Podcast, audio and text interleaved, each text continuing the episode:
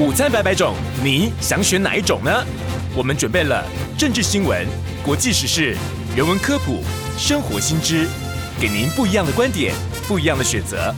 飞碟午餐，饮奶金掌厨。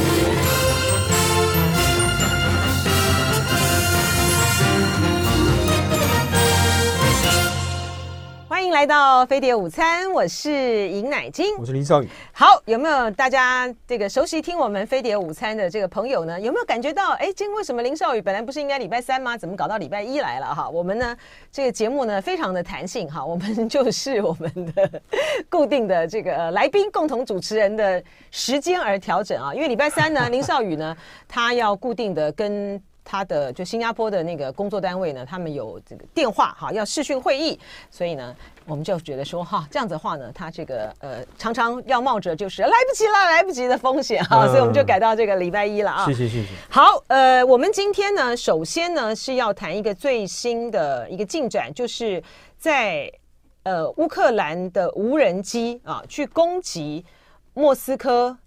之后啊，之后他之前已经有发动了几波了哈，对。但是呢，嗯，泽伦斯基乌克兰都没有承认。今天呢，最新的就是泽伦斯基他承认了，好，他说战争正逐渐回到俄罗斯的国土，哈，他说渐渐的。战争回到俄罗斯国土，回到具象征意义的俄罗斯中枢和军事基地上。我觉得他的稿子都写得很好，你知道吗？这时时刻刻是一个好演员哈。啊啊 okay. 这是一个难以避免、自然而且绝对公平的进程。好，哎、yeah, 欸，我觉得他讲的很有道理啦。哈。他的他讲的道理是他在呼唤乌克兰的人，他最重要，其实在呼唤这个俄罗斯人，因为呢，过去呢，俄罗斯的民众，因为他后面有讲嘛，哈。他说：“这个俄罗斯的这个民众，在过去以来，他们对于战争无感，好，因为没有在他们本土发生。嗯、对不起。然后呢，所以呢，他现在呢，当这个、呃、再回到这个俄国的土地上的时候，嗯，俄罗斯的的人民呢，就会对这个战争有感。他的意思呢，因为我们看到的报道只有只有在这里嘛，哈，不知道他完整的台词是什么哈。但是呢，就说他那个单就要激起这个俄罗斯的民众来去。”厌恶普丁发起这场战争，是不是要产生这种作用？嗯，对，这当然是要产生这种作用。那俄罗斯民众至少这个有相当一部分民众，过去、现在，嗯，都是相信普丁做的事情是为俄罗斯这个祖国好的。那战争一旦到面临到他们头上的时候，那很多人会改观，这是可以，这是可以预期的。可是俄国是一个非常大的国家，就是说，你就很难去。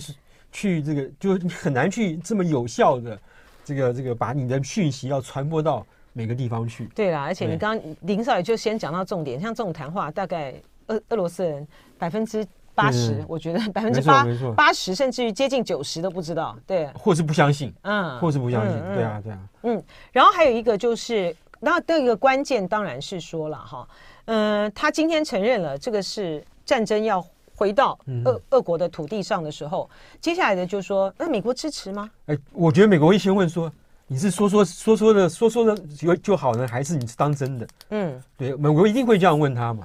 对，你要是当真的，那我们还我们就坐下来谈谈，谈什么事情呢？包括我过去对你的承诺，以及未来对你的可能的支持，都是在谈的范围之内的。就说美国到底关键就在美国到底支不支持战争扩大到俄罗斯的本土？对，这是关键嘛？哈，呃，你觉得美国会支持吗？现在美国现呃，现在美国的立场应该还是跟原来一样啊，就是、嗯、就是不支持。可是不支持能够在什么情况之下会改变，或是是不支持在什么情况之下力道会减弱？嗯，那就要另外，那就是。到时候看具体的情形。可是美国没有希望这场战争呢现在就结束，而且要支持俄罗斯，呃，支持乌克兰呢，把俄罗斯赶出去。就目前来讲，方向是明确的，是，否则他也不用提供他集束炸弹，对，对不对？否则的话。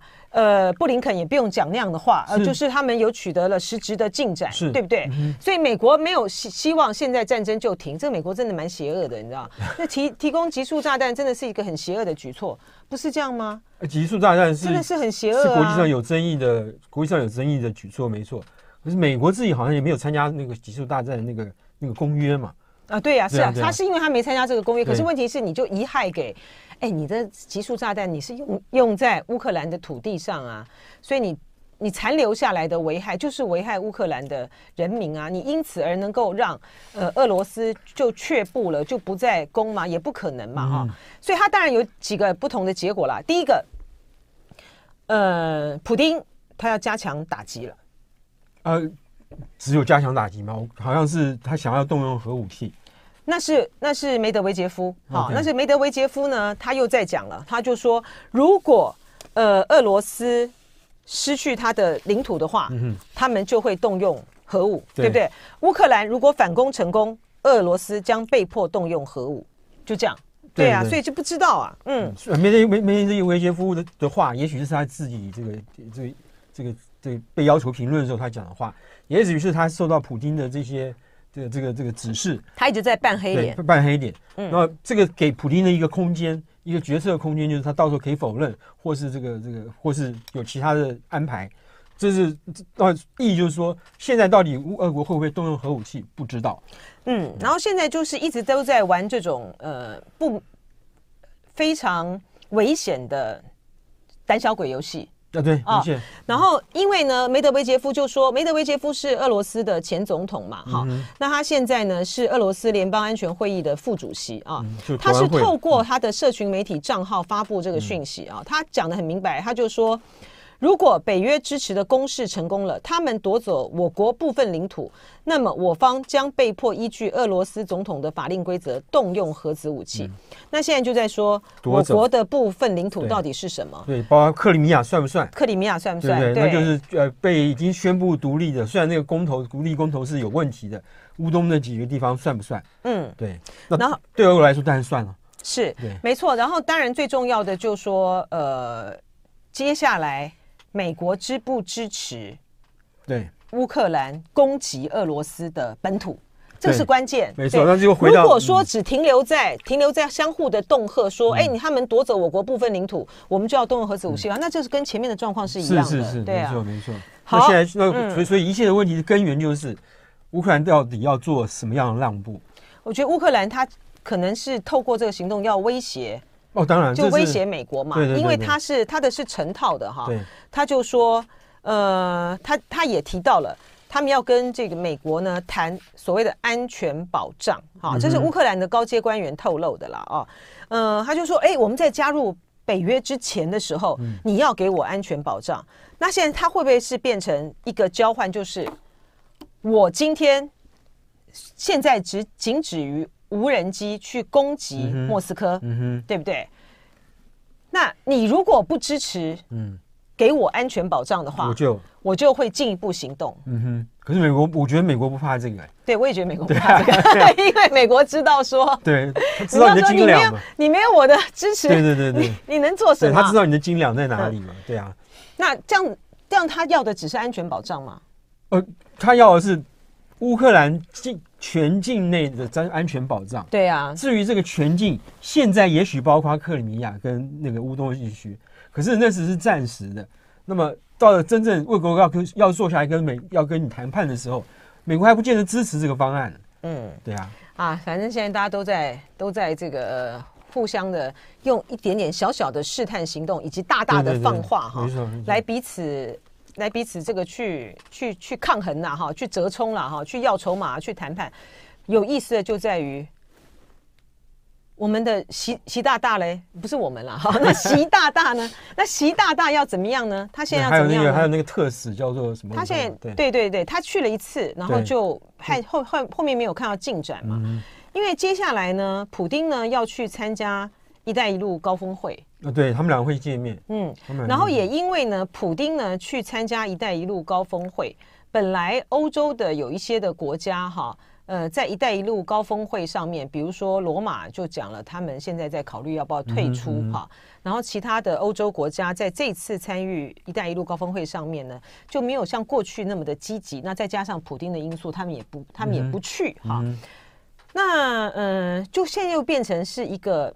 很微妙的一个场合了，在一个很关键的这个时刻的时候，普丁又跟习近平又在会面了。对，两个人在现在的战事焦灼，而且转瞬之间就有可能升高的状况之下，那习近平的劝和还会不会有劝劝和会发挥什么作用？他说他要劝和的啊，他要劝谈的啊，啊。第一个是说，习这个是不是呃，习近平呃，普京来参加“一带一路”高“一带一路”高峰会，是习近平没有办法阻止的事情。当然啊，对，所以说他他必然会过去好几届都是靠普丁，对，普丁最大咖在撑场啊，所以他必然、嗯、他必然要见他。嗯，那这是没办法的事情的。嗯，那么在这种情况之下，那他能做什么？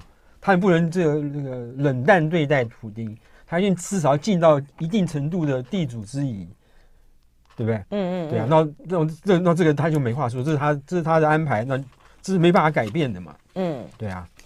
但是因为国际的形势真的是瞬瞬息万变啦，而且很多呃这种最高层的谈话中间到底达成了什么样的协议，他要到他要，除非他们很快的就有一些什么样的行动。你就能够看就看出来，嗯、否则的话，它都要经过一段时间的酝酿。对，但是所以、嗯、所以他碰到西方国家部分国家是说或这个冷淡对待这次一一带一路高峰会，那也是必然的结果嘛。对我对我的意思是说，呃、嗯，我想就是一些重要的讯息啦，比如说包括就是说，哎，习近平是不是依然在当着呃依然在当着呃普丁的面的时候，还是反对？动用核武，嗯啊，这个对于西方国家也是很重要的，对，对他们也很重要。然后他是不是还强调是百年难得一见的机遇这个事情？他一定会，他不是不是机遇啦，百年的变局啦，百年难得变局，不是不是难得，就是百年的变局了啊。然后就是在俄乌战争的这个事情上面，他的立场是怎么样？好，大家就等着看吧。哈，那接下来的一个呃关键的变数在中美关系。以及也会牵涉到这个台湾的关系的，就是有关于 APEC 的这件事情上面啊。嗯，《华盛顿邮报》呢在前几天啊独家披露了，嗯，白宫已经决定拒绝邀请李家超。嗯哼，啊，他在这个讯息出来之后，我们还没有看到白宫方面的任何方面针对这个消息做进一步的证实，也没有否认，也没有否认。嗯、对，所以真的吗？白宫真的拒绝香港特首李家超，嗯，去参加 APEC 吗？他真的要这样做吗？他敢这样做吗？啊，我们已经看到这个中方已经表态，就是他们针对这件事情严正交涉。从中方的严正交涉看起来，好像这件事情是真的。因为如果不是真的的话，何必去他何必严正交涉呢？他可以交涉，可是可以。对他 和他就他就是说，他可以说我们正在了解情况中啊。对他，可是他讲的是严正交涉，而且是第一时间就说严正交涉，显然是真的啊。呃，那如果是这样的话，那牵涉到的就是习近平会去吗？呃，对，这同样的说法也有两种，就习近平会不会去也有两种。那第一种当然是说他一定会经，他一定会这考虑拒绝参加 APEC 的领导人会议，因为李家超接受到接受到不公平的待遇。你觉得现在有一个讲法是说，因为习近平老大嘛，嗯，我要我当然要帮我的这个小弟撑腰啊。对，你今天这个不竟然不邀请这个香港特首，呃，李家超，哇，当初要当初要呃希望极力促成在 APEC 会面就习拜会的，可是你美国啊，对，没错，对对，然后当然到他这样一来，对香港的人心人向人心就会。有没有可能会进一步就又又又流失呢？不是，就所以我的意思是说，那我当然不去，是啊，我就当然不去，我要挺这个，我就说，当然要见我的是你是你拜登啊，哈，呃，那我当然不去啊，我当然要挺这个，然后李家超，如果我去了，是你就说会失民心，对不对？对，然后另外一个讲法是说，习近平也许考虑在正在考虑要不要去，这个他他要衡量什么？第一个是对香港香港明星的问题，然后正在另外一方面呢，就是中国经济现在一直都不好。不好不好，包括他自己的表现不好，还有国际上对他的信对中国表经济发展的信心不好。在这种情况之下，他要衡量经济经济因素比较重要，还是香港因素会比较重要？还是这个老大的颜面比较重要？呃，对对，因为没错，因为呃，美国做成这样的决定，你可以看得很清楚嘛，它就是来自于国会。好，国会是一个最直接的压力，强大的一个压力。对，那可是呢，拜登在这上面难道没有扮演一定的那种、那种、那种角色吗？他可以拿这个事情来测试习近平的这个在决策时候的这个这个这个方向。对啊，所以我在说，他们到目前为止，我们没有看到白宫的表态。其实我觉得关键在这里嘛，就是说，嗯，因为呢，如果说，呃。拜登他很想要一件事情成的话，嗯、你就会发现呢，他有有机会被问到的时候，他就会说漏嘴啊，对，就是他很希望呃李尚福能够跟 Austin 哈他们双方呢能够会面，能够通话，所以他就会脱口而出说，呃，我们正在考虑这个解除。李尚福的这个制裁，嗯、对不对？会朝这个方向，哎，后来就被，被就被否认了，就被否认啊。但是最近这个是可能，我想拜登是不是在度假，还是怎么样？对，因为我觉得要知道美国的这个意向，最其实最直接的方法就是拜登的脱口而出。没错，没错，没错。那因为你这个白宫啦，或者是国安会的这个发言人啊，他们的。这个发言都是比较严谨的，哈、嗯，就呃都比较严谨的。如果如果说是在第一时间先看他们讲的话，那就没戏了，是啊、你就不知道说哦，原来拜登是怎么想的，就不知道了啊。那另外一个考虑是说，呃，比如说呃，美国前驻港澳总领事，就是当这个美国在港澳的最大的这个外交部那个国务国务院的官员，他现在已经退休了。他他说他说当初香港。之所以加入 APEC 或是美国在后面支持的，在那个时候没有没有现在那个香港那个时候香港跟现在是不一样。然后美国之所以支持香港入加入 APEC，是因为香港在 APEC 里面可以可以成为一个非常有用的声音。所以有用的声音是对美国，当然是对美国有用，或是说是对于这个推动自由贸易以及这个公市场公开公开竞争。这这些这个这个这些事情是有帮助的，所以美国愿意去帮帮忙，呃，香港进入 APEC。那现在再用这种方式，再用这种方式去说，因为你李家超的这个过去的这些这个在过去被我制裁的这些原因都还存在，没有解除制裁，所以我不让你去，这是不是呃合适呢？这是一个这是一个这是一个这是一个问问号。他说，也许一个好的做法是。说哦，我们要跟香港讲说，你我们要看你在 APEC 的表现是不是这个这个这个符合当初你加入，呃，对对你的对你香港自己的经济以及区域经济有帮助。然后呢，这个你是不是能够这个这个表现出这个独立经济体的声音？这些这些标准来看，不必一下那么急的就说你不能去。那他要做，他让他做出什么保证吗？不，至少让至少形式上要你要你要让他讲，让他这个讲，让他这个讲讲讲他自己，他对于香港能够在 APEC 里面做出什么贡献？那他他这个就提供了一个。他参加的一个出口嘛，是啊是啊，因为我们知道原因不在香港有没有什么表现，是啊是啊，我们觉得关键的原因是在于你美国给上给他制裁啊，是啊 没错，对啊，所以说他他提出的这个是是一个他提出的是一个方法吗？是一个解套的方法吗？没错。哦，那问题是哎，问题是这个人他是嗯，他现在已经离职了嘛？他是共和党的还是民主党的？这个不知道，我没注意。哦，你有那因为你有由此才能够判断他这句话有没有作用嘛？可是他他现在在当这种这个顾问的工作，我想，我现在觉得只是一种意见而已。嗯、那显然这样子的，显然这样的意见，其实在这这次的关键核心是卡在制裁的这件事情上面，是没，是没有什么用的了哈。嗯、因为如果说他如果说呃美国他他只因为只因为李家超。代表香港说了他们在 APEC 可以做到的贡献，嗯，而美国呢就可以把呃那个制裁当初为了国安法制裁给毁掉的话，就自己打自己嘴巴收回的话，那这样的话，那就你不觉得你不觉得那个拜登政府要被国会给呛死了吗？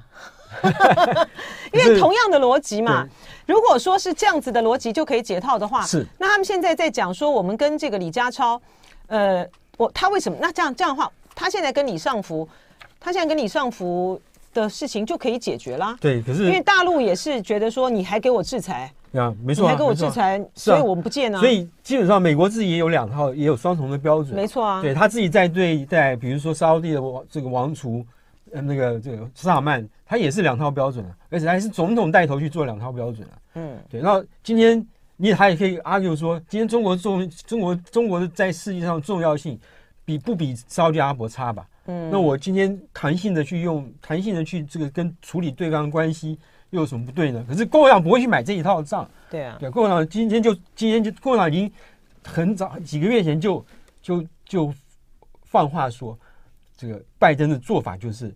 利用这个拉高情势，他表面上好像打了中国大陆这个两个巴掌，事实上他是用这个方法去争取这个这个跟中共又重新建立关系的机会。嗯嗯，嗯对。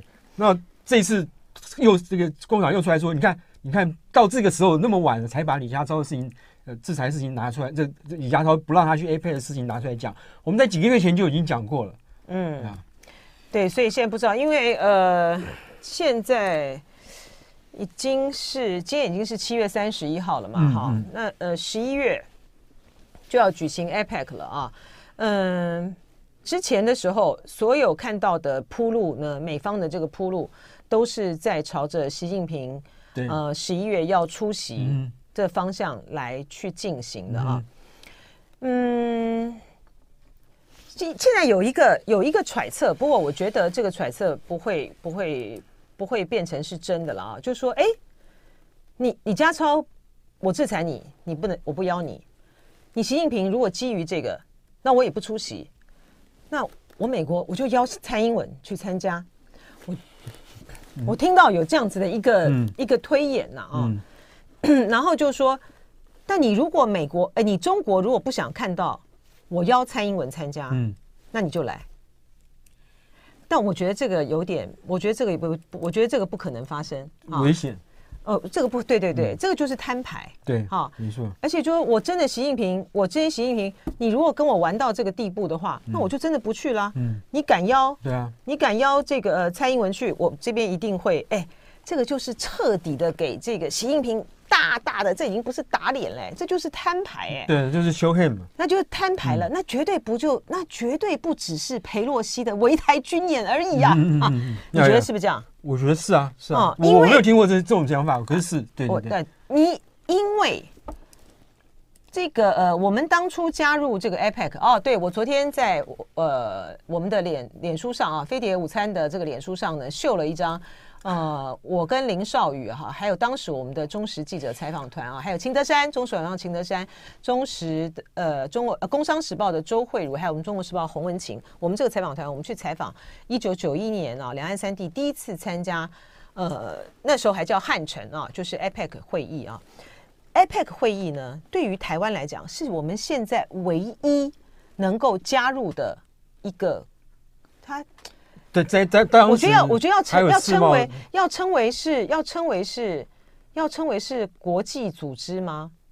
他现在能够算国际组织吗？他其实他虽然有常设秘书处啦，但是因为他就还是属于一种比较比较松散的哈，比较不是非政府，它是经济体啊，怎么是非政府？它是经济体啊，它是经济体啊，对啊对，它是经济体啊，对对对对对，它是经济体，但是它是非政府组织。它之所以要把它强调是经济体。它就是因为台湾的关系，所以其他的国其他的国家呢，人家都是人家都是政府组织。港澳港澳港澳香港对对对对，所以所以才有对对没错没错没错，你脑筋你脑筋清楚，我讲的时时有漏洞。好，对，就是为了解决，我觉得是为了解决台湾加入的问题。所以把香港也搞进来了啊！对对对对对，就经济体嘛，你以经济体做他他希望希望香港是香香港能够在他这里面多多一个声音帮忙他就对了，就都帮忙美国啦，替美国撑腰了。嗯，因为那时候才是还是一九九一啦，还没有回归啦。对啊，所以啊，对啊，对啊，对啊，对啊，所以我就是要跟大家解释，现在就没有。对，我说要跟大家解释啊，因为那个时间点啊，大家想说。香港加入怎么会跟美国撑腰呢？嗯、是的，因为那是一九九一年，嗯、香港还没回归，香港到九七年才回归。现在李家超不会干这种事情，当然不可能啊，啊他哪有这种本事？所以，所以现在就不知道。我的意思是说，因为那个是一个很特别的安排，那个安排的话，对于香港来讲，不参不发生参加人的呃，就是部长啦，或者是呃领领袖代表，因为后来领袖。嗯非正式领袖会议是呃九三年在西雅图的时候，克林顿那时候搞起、嗯、搞出来的嘛。他为什么要叫？我们现在都讲说啊，这个呃 APEC 的领袖峰会不是，他有特别强调的是非正式领袖峰会，因为台湾有台湾在里面，他就不是正式领袖嘛哈。所以外交上面很多都是很讲究的啦啊。嗯、那所以我们呃台湾呢，我们呃只能够。就部长级会议，我们只能够由财经部会的首长去参加。我们的呃非正式领袖会议呢，就只有呃非正式领导人哈呃，呃来代表参加嘛哈。就外交部长我们是不能去的，对外其他其他的其他都可以，技术上的那些部会是可以是可以去。所以说，呃，别的国家都是外长啦、啊国务卿啦，然后总统啦，我们就不是嘛。对，没错。就说现在这一次会被借着这个呃 APEC 的非正式领袖峰会里面，那美国跟呃中国呢就 show hand 啊，然后习近平到底会不会去？你觉得从拜登的角度来讲，他？到底是他比较想见习近平，还是习近平比较想见他？呃，我哇，这是一个好问题。我觉得双方现在都是说，都在都在都在处于一种见也可以，不见也可以的心态。是吗？嗯，因为习近平会觉得说，我如果去真的，我如果表现出来，我比较想见你，我想要去争取这个机会的话，我以后有可能会在一段时间之内。会落下风，嗯，对不对？那么我不还不见得能够争取到西方或者欧洲国家回头来找我，也也不见得这个争取到你美国的这个这个未来的这个更比较这个紧密合作的保证或保障。那我可是我如果可是我如果去了的话，我就软了。对，啊，对，那我去我去干什么？嗯，我觉得这个考量是对的哦，因为呢，你可以看得出来说。呃，虽然中方现在也很多在经济啊各方面的这个层面，他们也也必须要去展现出一个我能够去呃稳住中美关系啊、呃、大局是啊，并且呢开放的这个态度。嗯、可是因为你不让李家超去，这个对中国来讲实在面子实在太难堪了啊。呃，而且我就算，而且今天是你拜登也想要习近平去的嘛啊。嗯那就像林少宇说的，我去了我也换不到什么，嗯、你难道就不对我科技制裁了吗？对啊，你难道就不让我怎么样了吗？那就拜登来讲的话，他也是一样的心态啊。可是问题是说，他的人家要选他要选连任是他啊，对，要选连任是他。那么在这种情况之下，这个他去好还是不不去，对他的选举形势是有帮助的，明白？如果他去了，他会被共和党猛烈的轰击。如果他不去的话，你是说谁呀？拜登呢？拜登他当然要参加 APEC，你在说什么？对，我是说他跟见面见见不见面？你的意思说习近平如果去的话，他反而会哦？如果李家超不去，习近平也不去的话，嗯，对于拜登来讲没差，而是说如果呃他这次让李家超去的话，对他来讲会被骂死，对不对？对。好吧，大家看吧，哈，就说这是一个，这是一个，这是一个突突然生出来的一个变变数了，哈。对对。因为他对于拜登来讲，他现在也面对很大难题啊，俄乌他也没搞定。你这个中美之间，如果说大陆呢就在这件事情上跟你这个真的是较上劲的话，我在南海。台海这边到底是谁怕冲突啊？你比较怕冲突吧？美国比较怕冲突吧？嗯、你比较怕有些东西不能够控管吧？嗯、我这个军事的这个部分，我一直就不不恢复这个沟通管道。那谁比较谁比较谁比较谁比较怕呢？当然是你拜登比较怕啊！而且还有现在还加进了一个北韩的事情进来了呢。嗯、北韩现在北韩现在的这个动作频频，我觉得一方面也就成了。也就成了中国的一个筹码了啊！那个中俄现在在在日本海这边呃演习，也是演给也是演给也是演给日本看呐、啊，演给美国看呐、啊，还有个北韩因素，所以国际形势真的是有趣的地方就在这里啊！牵一发动全身呐、啊。好，呃，我们接下来呢要讲一下，就是在这一次的俄非高峰会里面啊，非洲领导人呢出席呢没有过半，所以就显示了俄罗斯。在非洲的力量现在不足了吗？呃，至少他受到很大的影响。他上他这是第二次这个非洲，我们叫二非高峰高峰会好了。第一次是在二零一九年举办，那时候还在疫情之前，所以那个时候呢，非洲五十四国里面有四十三国的领导人去，那阵仗相当大。然后在然后接下来是疫情，然后到二零二三年今年又这个举办第二届，第二届里面呢，在五十四个国家里面呢，只有十七个国家的领导人去。参加高峰会，这跟上次比起来是差很多的，所以大家就看说，那这次有一个重要因素就是普京这个这个就是俄乌战争爆发，嗯，在很多时候，在在这个在这个这一段期间呢，你从非洲国家在联合国大联合国里面就俄乌战争相关的议题举行表决的时候，那你可以看出来有很多国家呢，它基本上是不表态的，它要是要么就是投弃权票，要么就是我干脆不进场去投票，用这两种方法来避免我国家在我的国家在在在表态。嗯，然后呢，在这个他们做了个统计，就是在在在在这些这些这个投票里面有十九个非洲国家呢，经常是不表态的。啊，是，所以这个呃，特别是因为像现这因为俄乌战争的关系啊，嗯、所以俄罗斯呢，他现在没有继续去续约那个粮食对粮食协议。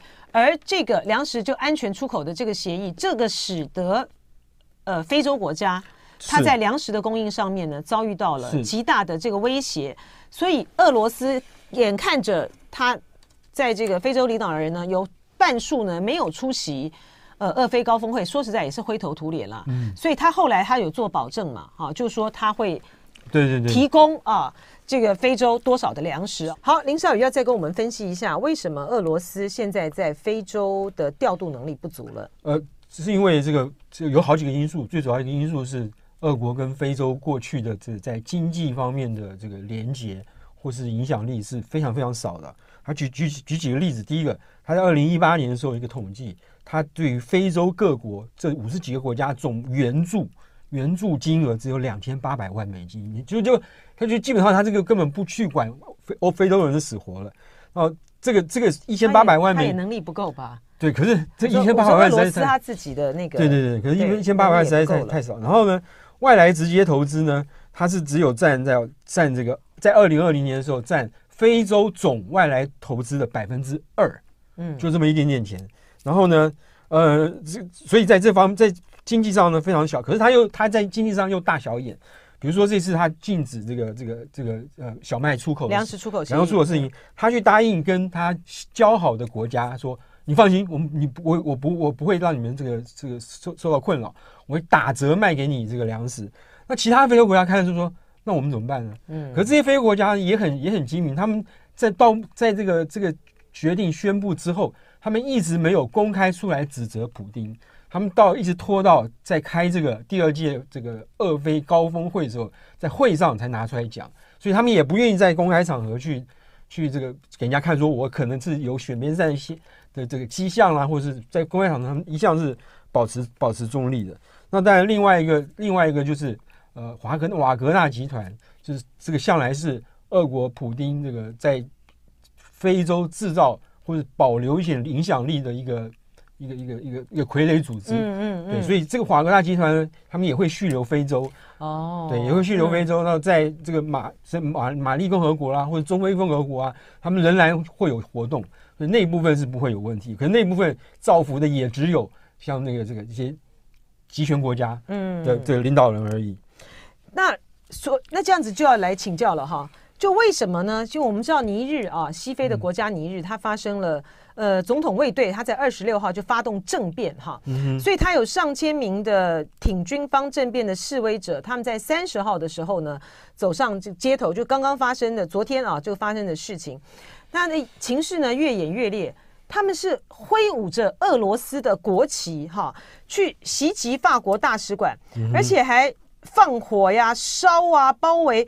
包围法国大大使馆哈，然后呃情况呢是非常的，对于法国大使馆来讲，这个情况是非常的危险的啊。嗯，那他为什么是支持？那他们为什么是挥舞着支持俄罗斯的旗帜呢？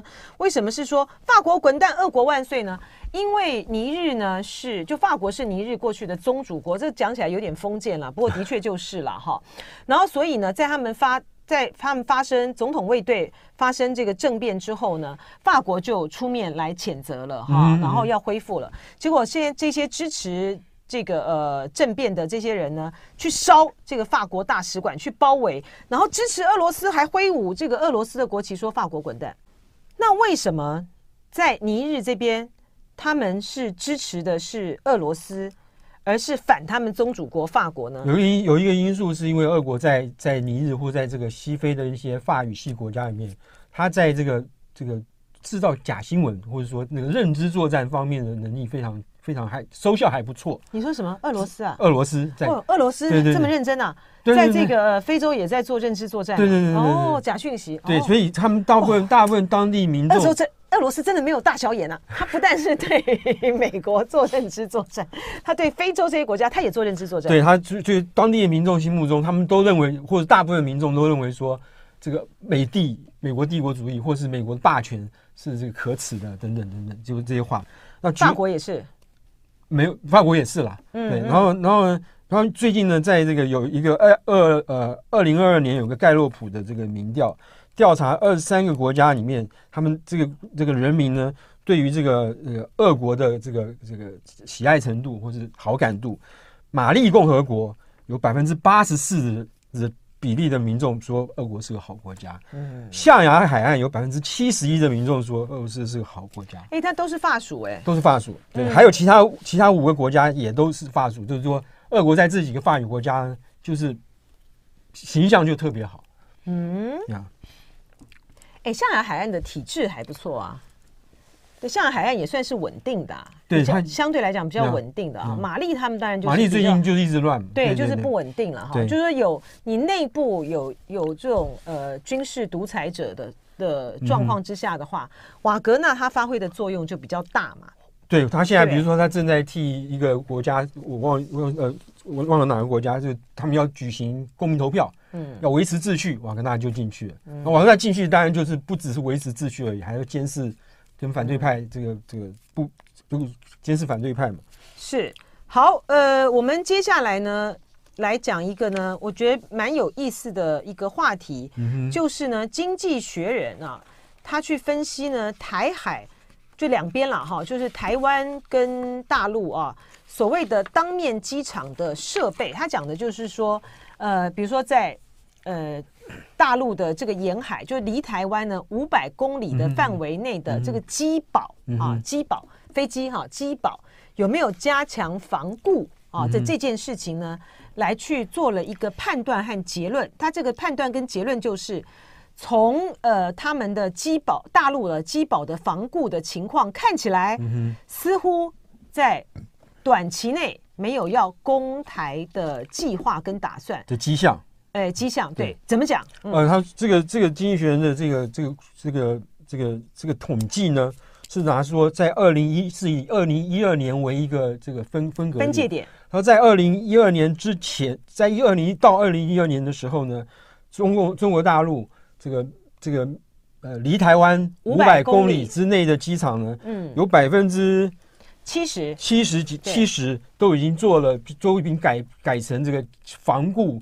的机保，嗯，或者他就是意思就是说，他这个可以，他的抗炸能力更强，嗯嗯，他可以这个这个意思就是说，抗炸能力更更强，那你就在暂时就会损失就理论上是可以减少的，对对，因为这个没这个有人研究过说，战机在作战的时候，其实在空中飞行的时间就不过是三分之一而已。剩下三分之二时间都在都在这个停在地面上，哦，它不可能二十四小时都在天上飞。对对对。对，那在这种情况之下，你飞机不管是你什么有隐形的能力再好啦，速度再快啦，这在停在地上的飞机就是个死鸭子，就是个被人家打鸭子。所以在这种情况之下，各国都在想办法说，我要尽量疏散空军，然后我要尽量让空军在地面上的飞机能够地面上飞机能够有保护。嗯。抗抗炸机保就是一个方式。嗯。在二零一二年之前呢，两岸台湾跟中国大陆。在这个抗炸机保的这个这个这个防护上，防护上是旗鼓相当的。嗯，就是在那时候，两边的抗炸两边的抗炸机堡的数量是接近的。嗯，可是呢，到了二零一二年之后呢，中中国大陆加强抗炸机堡的建设，在这个东南沿海啊、东北沿海都都或是那个内陆五百五百公里以内，或是超过五百公里的这些机场都做了这个很多抗抗炸机堡，唯独在台海五百公里之内那个当面。它的抗炸机堡就做的非常少，嗯，这这就是一个这原因，大家不知道。他是说少到什么程度呢？少到只有百分之百分之七，对啊，他只针对的就台海当面的就五百公里以内的啊，呃，抗炸机堡。大陆呢，二零一二年之前的时候动作非常的积极，嗯，完成了百分之七十，嗯，可是二零一二年之后的进度却变得很却缓缓慢了下来，只剩下。只做了百分之七，对啊，所以他也他有意思啦。我觉得从这个角度呢来看，就说哎，好像目前没有这个呃呃明显的这个要攻打台湾的迹象。这是这是这是一个可能的推论。可是另外一个可能推论是说，中中中国大陆认为说，我现在要抗战，抗战。哇！啊！哦，今天是林少宇生日。哦，谢谢谢谢，生日快乐！谢谢谢谢。耶！许愿，你要你要先许愿啊！许愿，呃，希望这节目永远都这个能够做做下去。第二个，第二个，第二个，第二个，第二个都不能讲啊！不要讲，第三个才不能讲，第二个可以讲。第二个是。呃，希望我的身体好一点。好，那第三个放在心里面。OK OK，好，随了。好，吹。好耶！生日快乐，生日快乐！您高寿啊？我呃，保密。这有什么好保密的呢？啊，恭喜恭喜！恭喜恭喜！生日快乐，生日快乐！哎，生日快乐不应该说是恭喜啊！生日快乐，生日快 乐！恭喜恭喜，又大了一岁啦！啊，好，好，我们把最后的结论讲完。对，那有那另外一个可能结论是说，中共现在也觉得，我既然这个战机在地面上那么容容易受损，有三分之二时间停在地面上，那我干脆不要在这边做什么建设啊！你暂时的时候，我就把飞机都疏散到。远更远的地方，我先用你的这个弹，我先用这个这个弹道飞弹去把你美军吓得远远的，然后让你的飞机要飞很远才才过来，然后我的飞机我的飞机就在就在就就在我战场就在我家，我我要起飞保护我自己是比较容易的嘛，嗯，对，这也是有道理，对啊，所以这也是另外一个可能性，其实并不代表说这个这个结论就一定是一定是正正确的，不是，可是这是一个。确实现象就是，这蛮有蛮有趣的啊，就是说，因为经济学人呢，他都会有一些这个图图表新闻，图表新闻啊。那他这个图表新闻今谈的这个点呢，我觉得还蛮有意思的啊，来提供给大家参考啊。林少宇生日快乐！谢谢，这就是今天的飞碟午餐，拜拜喽！拜拜拜拜。就爱点你 UFO